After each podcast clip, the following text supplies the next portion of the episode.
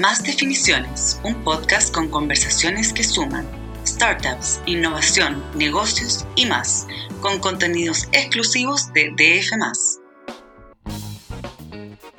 Hola a todos y a todas, les habla María José López. Bueno, yo soy editora de DF, que es el diario financiero de la versión domingo. Y estamos en nuestro nuevo podcast, Más Definiciones, un espacio para conversar con emprendedores de startups nacionales e internacionales.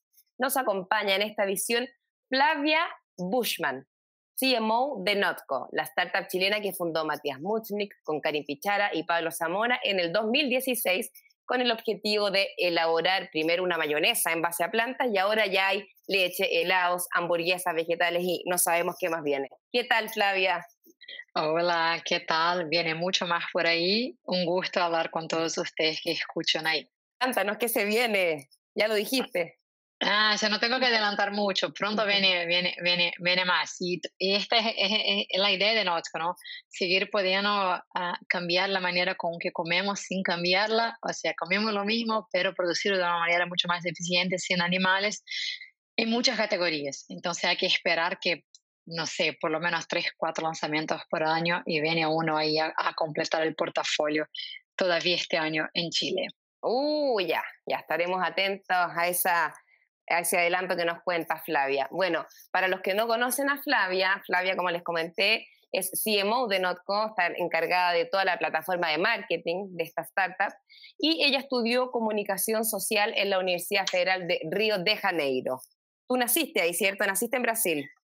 Así es, nací en Río, crecí ahí, después por trabajo fui a São Paulo, a Chile, a Atlanta, eh, ahora Nueva York, pero nací y crecí en Río.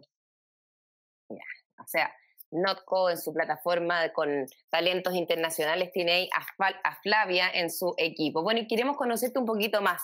¿Cómo fue tu llegada a Notco, Flavia? ¿Cuándo y cómo llegaste a la entonces pequeña startup? Sí, bueno, fue, yo creo que casi de una manera, ya, ya casi clásica, porque yo venía de casi 20 años de trabajo en compañías medianas, grandes o enormes. Eh, empecé en el grupo, grupo Globo en Brasil de medios, eh, después pasé a Unilever, después a Coca-Cola, Coca-Cola en, Brasil y Coca-Cola global. Entonces venía mucho de no solo compañías grandes, pero de construcción de marca, era algo que era súper importante para mí, trabajar con, con, con marcas que tenían algo que decir, que se comunicaban. Pero después de casi 20 años, habían dos cosas que, que quería que pasaran. Uno era estar en el comienzo de las historias. Yo había testeado eso en, Coca-Cola y el momento más feliz que tengo siempre en mi carrera es cuando estoy con la hoja en blanco, cuando está todo por construir y cuando tuve, por ejemplo, en Coca-Cola que pensar en cómo íbamos a hacer con Schweppes, que era una marca que Coca-Cola tenía en Brasil, pero no hacíamos muchas cosas, no era, no era una marca que operábamos como con, con complejidad y pensando bien sobre ella. Yo me encargué de eso. Después de menos de un año, Brasil era el segundo mercado más importante para Schweppes del mundo, porque si pensamos en cómo distribuir, con qué equipo de venta, cómo construir la marca en punto de venta, además de obviamente también en, puntos de contacto más a consumidores. Y eso me encantaba. Entonces yo estaba muy pensando en dónde tendré la oportunidad de empezar una historia donde marketing sea súper importante, en qué grupos, con qué grupos queremos hablar, eh, cuál es el equipo, cómo va a trabajar este equipo, cuál es el perfil profesional, pero también cómo se integra. Lanzar en un nuevo país, eh, o sea, un país que uno no conoce eh, los detalles, eso es algo que nos hace mucho, ¿no? Estamos siempre sumando países del portafolio y siempre es un desafío nuevo de entender un nuevo país. Quería mucho hacer eso, entonces... Estaba te, contacta, te contactó Matías, te contactó Karin. Y ahí Matías me buscó.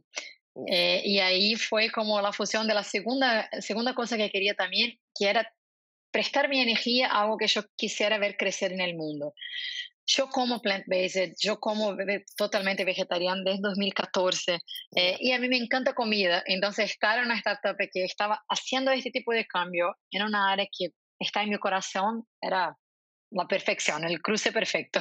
Y eso fue el 2019, ¿cierto? Cierto, esto fue mitad de 2019, ¿verdad? ¿Y tú antes de eso tenías algún tipo de relación con Chile? ¿Habías vivido acá? Te escuché al principio. No, la verdad que no. No, viví por Nosco. Yo fui ahí en 2019. Estuve ahí desde septiembre de 2019 hasta septiembre de 2020. Viví en Chile, en Santiago, en Providencia. Ya, perfecto. O sea, antes de, de, de, trabajar en Notco, tú no tenías ninguna relación particular con Chile. No, yo había ido a Chile una vez y por Unilever trabajaba en la división de América Latina. Entonces, bueno, tenía amigos ahí, conocí un poco de la cultura, pero la verdad que vivir, vivir, nunca había vivido. Bueno, hoy entremos a terreno marketing. Giuseppe ya es un marketing en sí mismo. Lo mismo la serie La Era de la Inteligencia Artificial de YouTube, conducida por el actor Robert Downey Jr.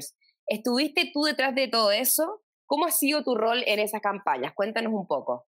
No, del concepto no. Lo que hacemos nosotros en marketing es como contar esta historia a más gente. Porque como la historia en sí ya es una historia interesante, ¿no? Ese es el, el mundo ideal del marketing, cuando nuestro trabajo es hacer con que más gente pueda saber y entender algo que de hecho ya es una historia interesante.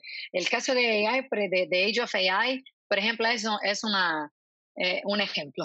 Eh, nosotros no buscamos a ellos, al revés. YouTube estaba haciendo esta serie empezó a producir contenido propio estaba buscando ejemplos de aplicación de inteligencia artificial en no, biología marina. Cada, capítulo tiene un, enfoque.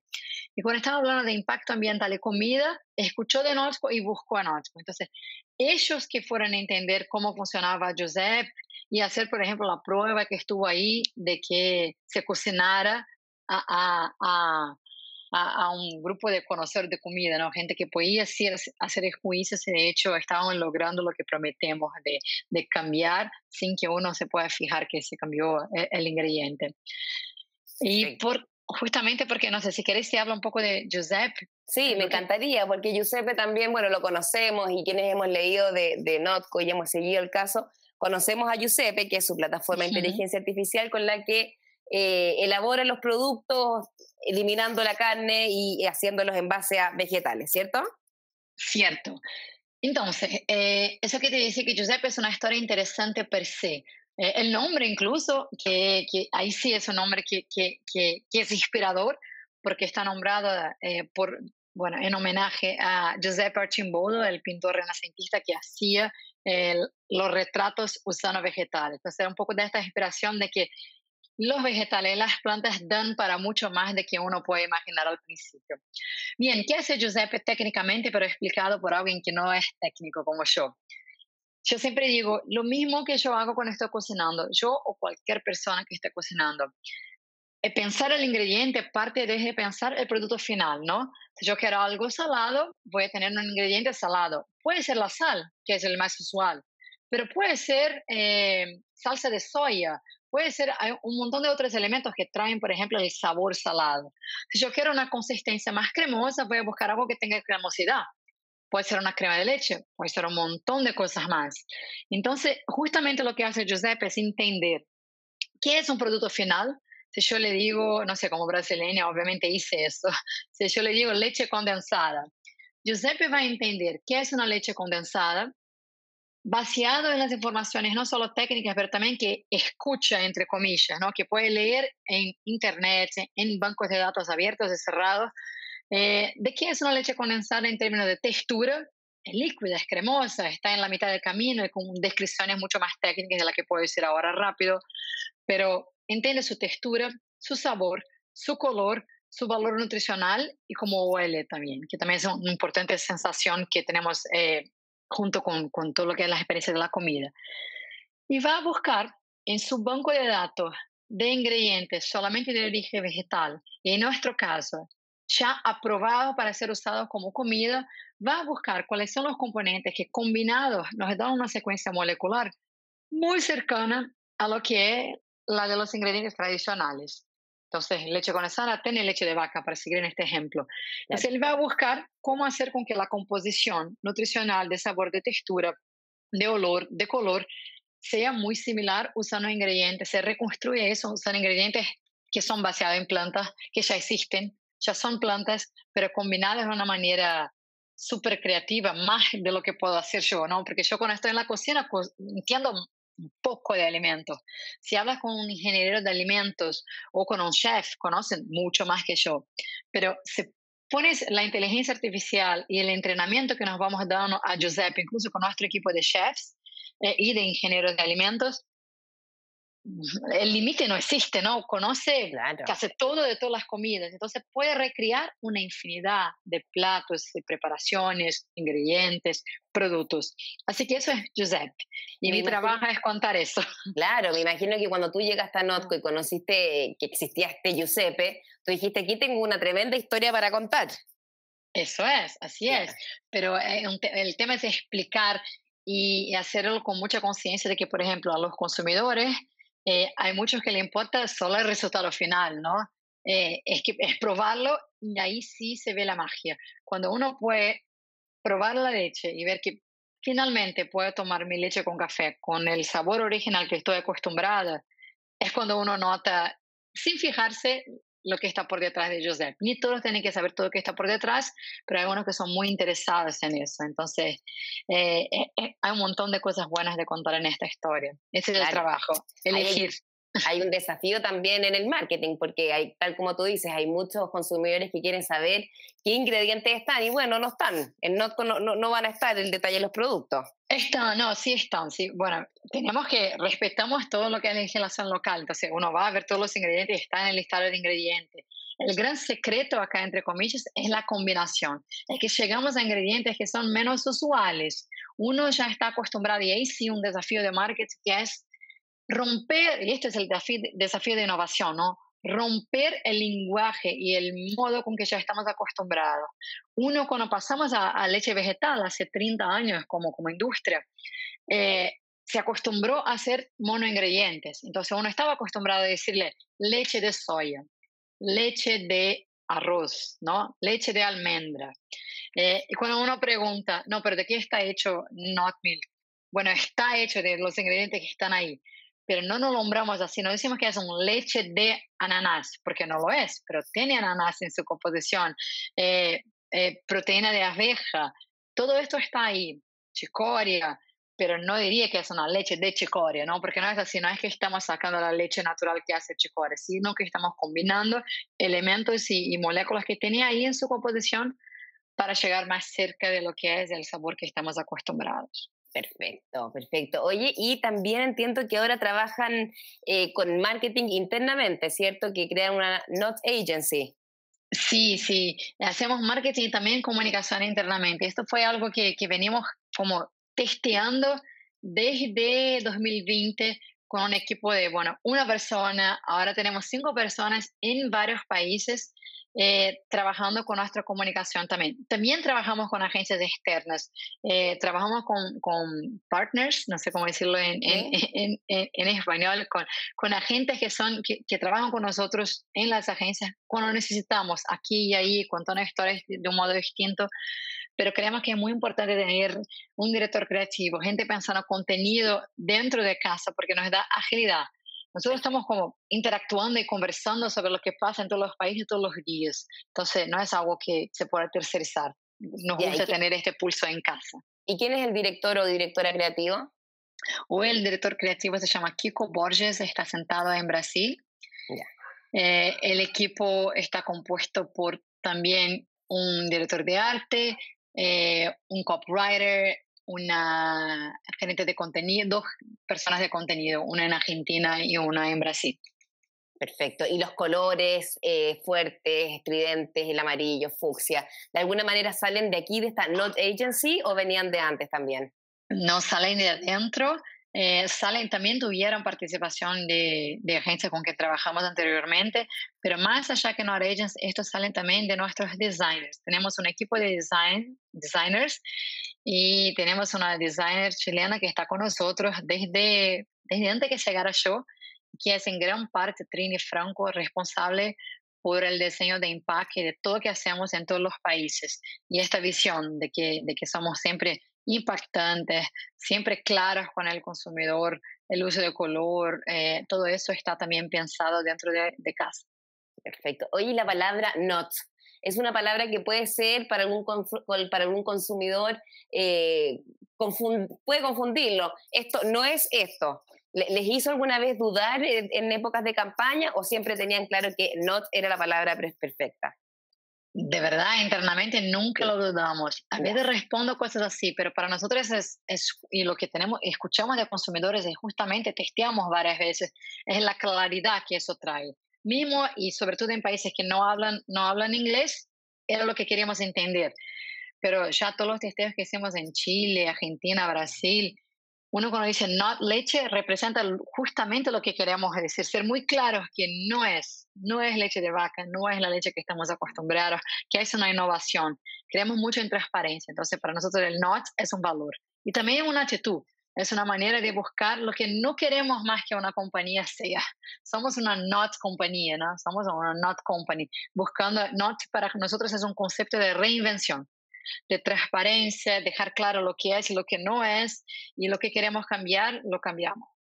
Oye, ¿cómo ha cambiado tu trabajo desde que se anunció el aumento de capital que lo llevó a ser unicornio? Para los que no estén al día, en septiembre Notco logró una inversión de 235 millones de dólares y una valorización de 1.500 millones de dólares, gracias a la entrada de Bezos Expeditions, Future Positive, Kazakh Ventures, Roger Federer, entre otros. ¿Cómo ha cambiado tu trabajo desde entonces? Bueno, en, en, en lo físico te fuiste a vivir a Nueva York. Sí, ya, estaba acá cuando llegamos a esta última inversión, ya estaba en Nueva York. Eh, Notco llegó a Nueva York en noviembre de 2020, fue cuando lanzamos en Whole Foods la Not Milk.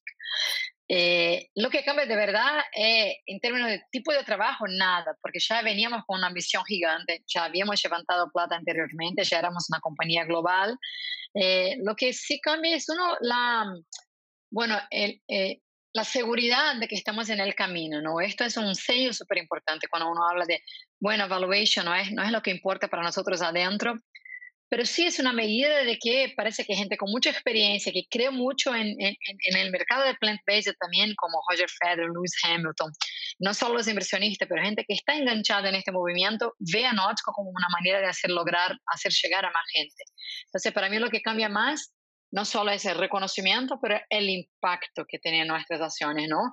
Porque el hecho de tener más inversión significa que llegamos más rápido con más productos a más gente. Esto es lo que cambia, o mismo trabajo, pero llegan a más gente. Claro, o sea, comunicar, llegar a más rincones con los productos Notco. Eso es. Hacer conocida la marca. ¿Y cuán importante ha sido el desarrollo de marca o trabajo de marketing de Notco en el éxito de la empresa? Eh, yo creo que súper, no sé si estoy autoelogiando aquí y ya no diciendo el equipo, pero hay que hacerlo también. No, hay que hacerlo también. Tenemos mm. un, equipazo, no solo en Chile, en otros países también trabajando para, para eso. Pero esto está muy de mano con lo que es la misión de Notco, que es llevar una alimentación en base a plantas a más gente. Entonces no podemos quedar solamente hablando con quien ya hizo esa elección, con quien ya es vegetariano o vegano. Tenemos que usar los recursos de marca, visibilidad, atractividad, conversación, para hacer con que los productos lleguen a más gente, gente que no estaba pensando en, de hecho, cambiar a un producto en base en plantas, pero sí estaba abierto a la conversación, estaba pensando, pucha, quiero consumir mejor, quiero que mis actitudes sean mejores para el planeta. Eh, cuando uno llega con una marca que es atractiva, que es cercana, así se hace el cambio. Entonces, marca es muy importante para la misión. Clarísimo. Bueno, Flavia, ahora vamos a entrar a la fase final de la entrevista que tenemos unas preguntas breves, cortitas, este espacio se llama Más definiciones y partidos. ¿Cómo te ves profesionalmente en cinco años más? Ahí robo las palabras de David Bowie, ¿no? Porque no tengo una idea de dónde voy a estar en cinco años, pero seguramente aburrido no va a ser. Es lo que decía él y a mí siempre me encantó eh, traducir como, como podía, pero más o menos eso. pondremos play entonces a David Bowie para inspirarnos en esta respuesta. Está lindo. ¿Qué idea te hubiera gustado se te hubiera ocurrido a ti cuando tú ves a todos estos emprendedores y startups que hay en, en Latinoamérica, en el mundo? Bueno, para no elegir una startup, voy a hablar de algo muy clásico que pienso bastante. No son cinco palabras, ay, me, me, me con esto. Eh, yo cuando trabajé en Unilever llegué a Dove cuando estaba lanzando la campaña de la Real Belleza.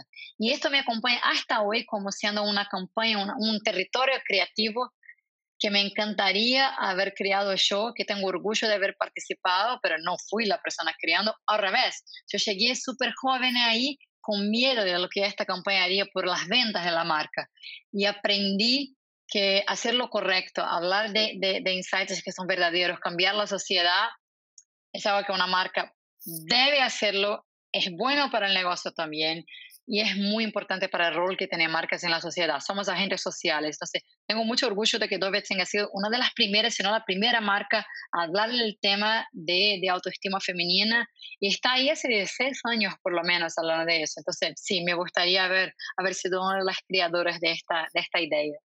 ¿Qué serie estás viendo? ¿O la última que viste que te gustó? Ay, no soy de series para nada. Dedico mi tiempo a cocinar y, y a leer. Pero veo ahora con, con, mis hijos, veo a Ted Lasso, porque es un fenómeno en Estados Unidos. Quería entender también un poco qué está por ahí. ¿Y, el último libro que te leíste? Eh, el último que terminé antes de ayer, voy a decirlo en inglés porque de verdad no sé cuál es, si, si, está disponible en Chile, pero es un que se llama Lost Children Art Archive de Valeria Luiselli, una escritora mexicana, nació en México, escribe en inglés. Y ahora estoy leyendo Grave of Hearts, eh, es el ganador del Premio Nobel de Literatura ahora de 2021 y nunca había leído, entonces quería entender un poco su, su escrita y ya, ya lo puedo recomendar. Startup preferida, que no sea Notco. Que no sea Notco. Eh, bueno, yo tengo un cariño muy especial por Descomplica, una startup de Brasil, por lo cual pasé también, porque me encanta el territorio de, de educación y cómo se puede democratizar la educación también. Eso, entonces eso nunca, nunca me voy a olvidar, me sigo, sigue siendo el cariño por el territorio, por lo que hacen. Hay una que admiro mucho también, eh, lo que hacen en Estados Unidos, que es Imperfect Foods, que es un, una alianza que tenemos ahí también, también vende, vende nuestros productos, pero la idea es tomar lo que hay de sobrestoque o de comida rechazada por los retailers más tradicionales, por ejemplo, la naranja que está bajo el tamaño padrón y que iba a basura, ellos lo, lo venden yo soy cliente también y lo compro. Entonces, disminuye mucho el desperdicio de alimento, que es un tema súper importante. la manera como lo hace también súper cool, muy bueno para quien lo compra, no es un sacrificio para nada, son productos increíbles, mucho más baratos. Me gusta ese modelo también, lo admiro. Y te ya que dijiste que cocinas, tu plato preferido. Ah, ¿a quién le gusta comer? Es que es una pregunta imposible. Yo tengo un montón. Eh, últimamente hago una lasaña uh, con not meat y not milk que está siendo el éxito actual de la casa. Como tres veces a la semana vamos a eso. La vamos a probar entonces. ¿Y qué producto se viene ahora? Soplan. Viene de, de relacionado a, a, la alimentación, supongo, porque puede ser tal vez que ahora innoven en, en ropa, en, en, el mundo textil, o seguimos en la alimentación? Seguimos en la alimentación. Seguimos en la alimentación y son algunos de los más pedidos por los consumidores. Creo que es lo máximo que puedo decir. Yo te voy a adelantar. Esto se viene con queso. Lo dejo ahí y veremos más adelante. No te puedo confirmar. Flavia, un gusto. Y ya que también dijiste que tienes hijos, ¿cuántos hijos tienes? Tengo dos. Tengo a Teo con 11 años y Mayos con 5. Hermoso. Un gusto conocerte, Flavia, que te vaya muy bien. ¿Cuándo vienes a Chile? ¿Tienes planes o no? Quiero ir ahora en diciembre, a ver cómo va el COVID y qué, qué podemos hacer con seguridad. Si todo funciona, a la mitad de diciembre estoy ahí. Buenísimo, así que esperamos tenerte por estos lados. Un Yo gusto conocerte y gracias por acompañarnos en este podcast. Gracias a ti. Quedan todos invitados a seguir escuchando edición DF, más definiciones semana a semana. Muchas gracias. Hasta la próxima. Esto fue Más Definiciones, un podcast con conversaciones que suman startup, innovación, negocios y más, con contenidos exclusivos de DF.